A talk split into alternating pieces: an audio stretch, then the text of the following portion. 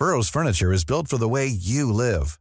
From ensuring easy assembly and disassembly to honoring highly requested new colors for their award-winning seating, they always have their customers in mind. Their modular seating is made out of durable materials to last and grow with you. And with Burrow, you always get fast, free shipping.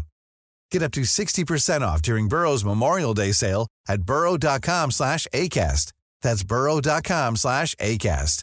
burrow.com slash ACAST. Heraldo Podcast, un lugar para tus oídos. Noticias del Heraldo de México.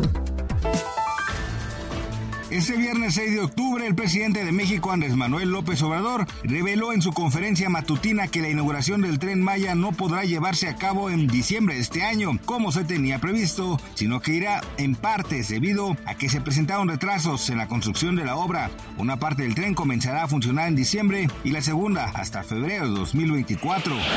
Tras la noticia de la ampliación del muro fronterizo, el presidente Andrés Manuel López Obrador anunció que esa decisión solo indicaba un retroceso, pues no resolvía el problema migratorio y que era necesario atender las causas. En conferencia de prensa en Salón de la Tesorería del Palacio Nacional, tras el diálogo de alto nivel en seguridad de México y Estados Unidos, la canciller Alicia Bárcena señaló que el gobierno de México cree en los puentes, no los muros.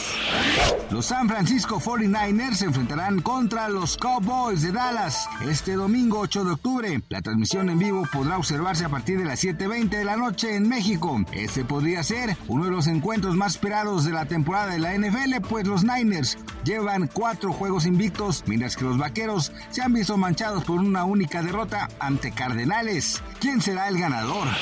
El rapero Santa Fe Clan anunció esta mañana mediante un comunicado que tuvo que ser hospitalizado de emergencia debido a que sufrió una fuerte lesión en una de sus manos, por lo que deberá cancelar sus próximas presentaciones en redes sociales. Se pudo observar el apoyo de sus fans deseándole una pronta recuperación.